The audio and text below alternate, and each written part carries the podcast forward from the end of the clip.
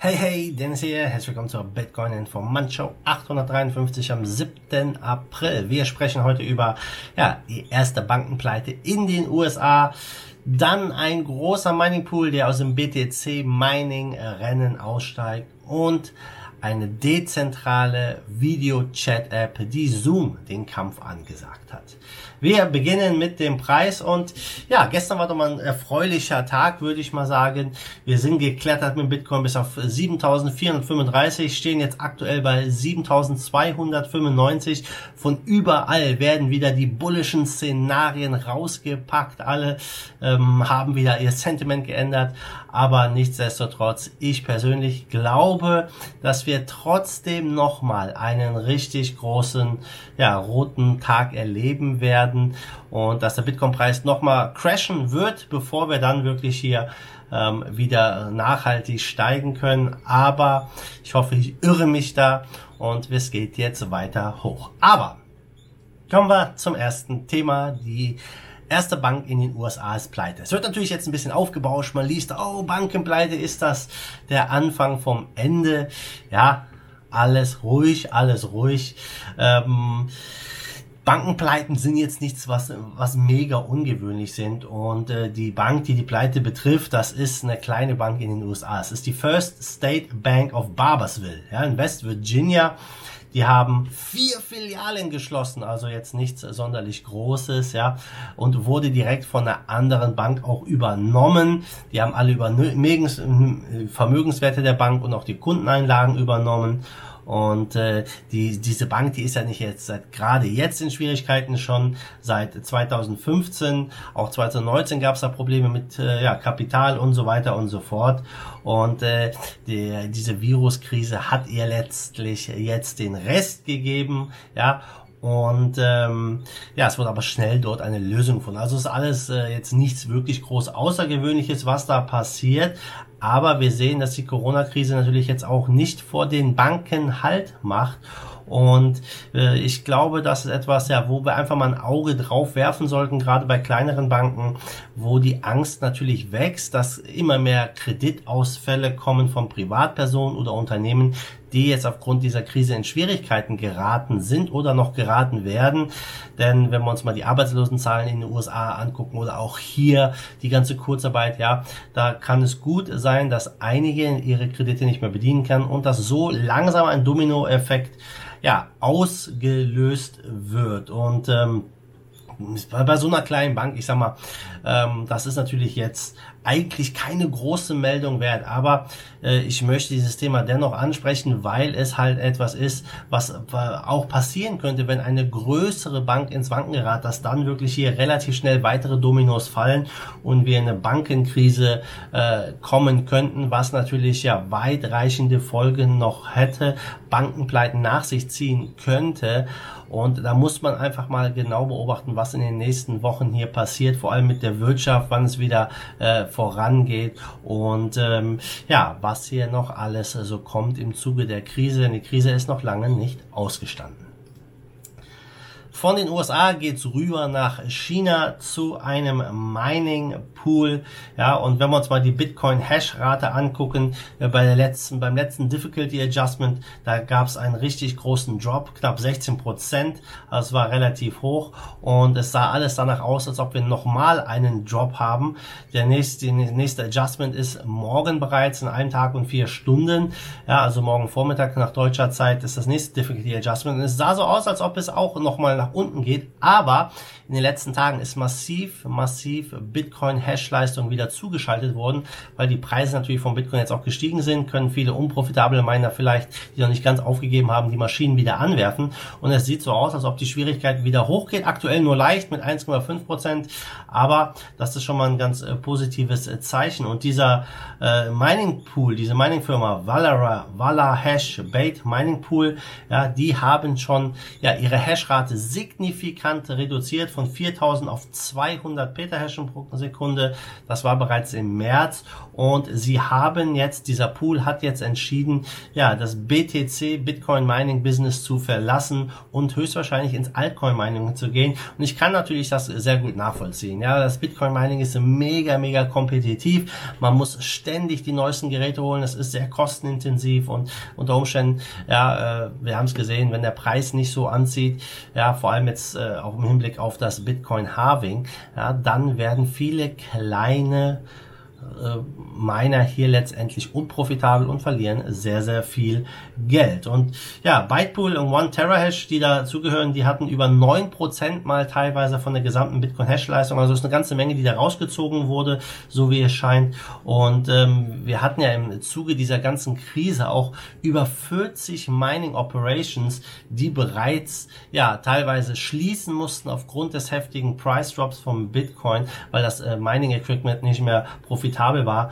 Und ja, das wird sich jetzt beim Halving meiner Meinung nach nochmal signifikant verschlimmern, denn es scheint kaum, dass äh, wir in, ja, in 30 Tagen den Bitcoin-Preis verdoppeln können. Ja, wenn der Bitcoin-Preis verdoppelt, dann wäre der Miner Reward natürlich gleich. Glaube ich nicht, dass das jetzt passiert. Und äh, sollte der Preis nochmal fallen, ja, dann sieht es nochmal schlimmer und äh, dunkler aus für die ja, verbliebenen Miner. Und die Großen werden natürlich davon profitieren. Die kleinen Miner schlucken. Und äh, ja, es wird eine weitere Zentralisierung hier stattfinden. Aber lass uns abwarten. Noch ist es nicht vorbei. Es wird eh spannend. Ähm, morgen ist schon das Bitcoin Cash Halving. Ich glaube übermorgen Bitcoin SV oder ein paar Tage später muss ich nochmal genau gucken. Und ähm, ja, BTC folgt ja dann auch im Mai. Ja, dann gucken wir mal rüber zum letzten Thema. Vonage, Co-Founder äh, Jeff Pulver. Ja, der startet eine neue Firma, eine neue DApp, eine Decentralized App, die es ermöglicht, wirklich ja End-to-End -End Business Communications, also wirklich Peer-to-Peer -peer, verschlüsselt und sicher zu ermöglichen.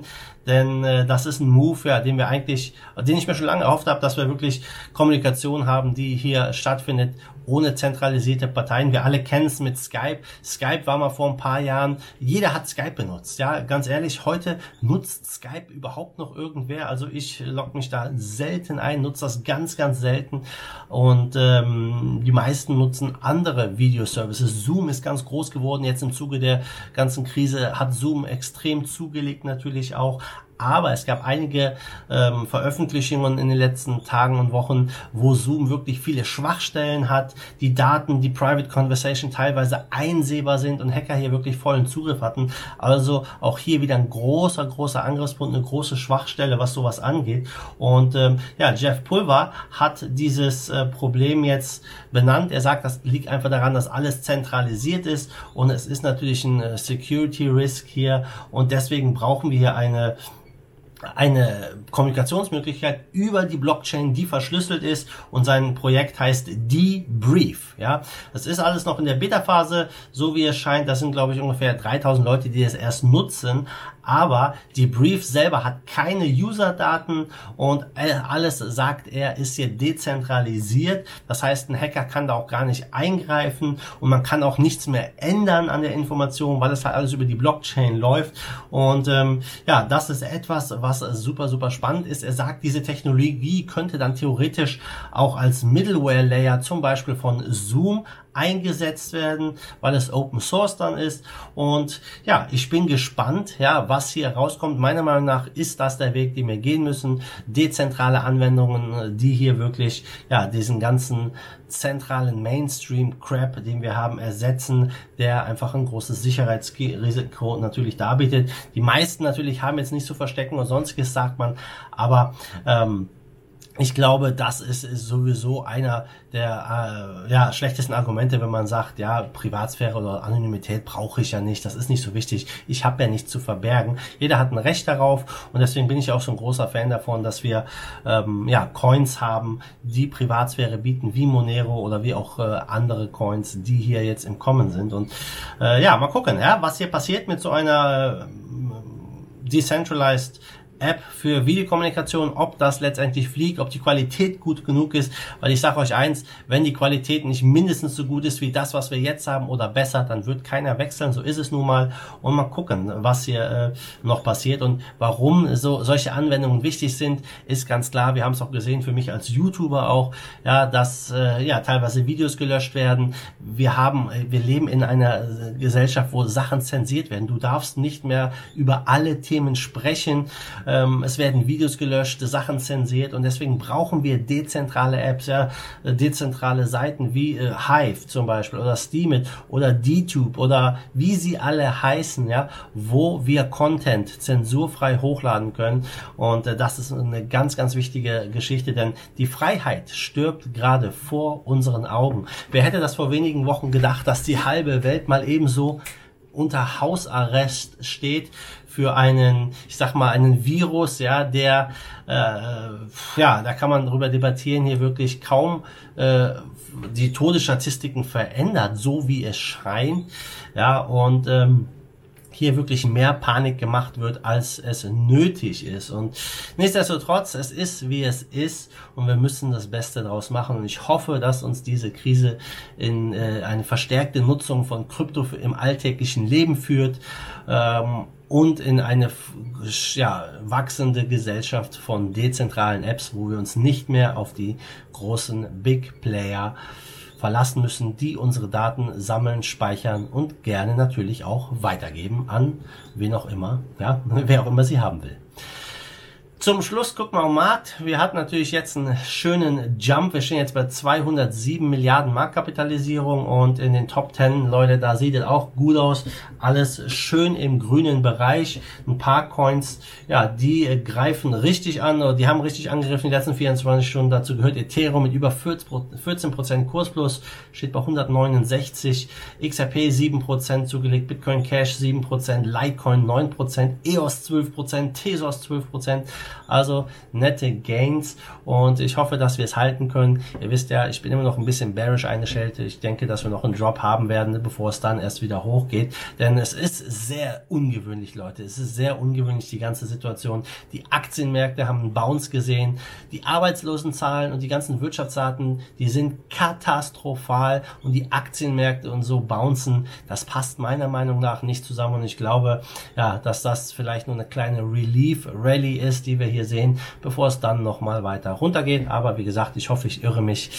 Ähm, dann lieber wäre es auch mir, wenn wir jetzt nach oben schießen. Also Leute, das war's von mir. Ich bin raus. Ihr wisst, was zu tun ist. Wenn es euch gefallen hat, lasst mir ein Like da, gebt mir einen Thumbs up.